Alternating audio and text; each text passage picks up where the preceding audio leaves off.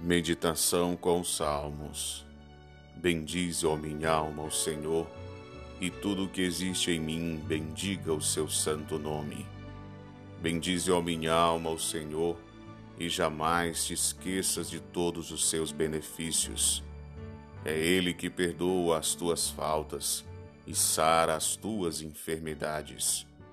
É Ele que salva a tua vida da morte e te coroa de bondade e de misericórdia. É Ele que cumula de benefícios a tua vida e renova a tua juventude como a da águia.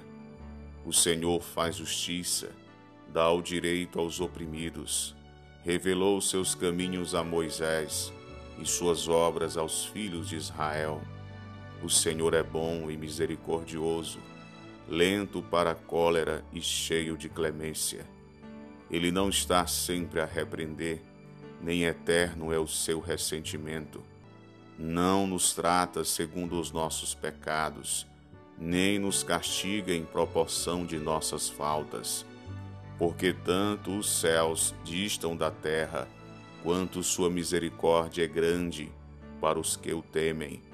Tanto o Oriente dista do Ocidente, quanto ele afasta de nós nossos pecados. Como um pai tem piedade de seus filhos, assim o Senhor tem compaixão dos que o temem, porque ele sabe de que é que somos feitos e não se esquece de que somos pó.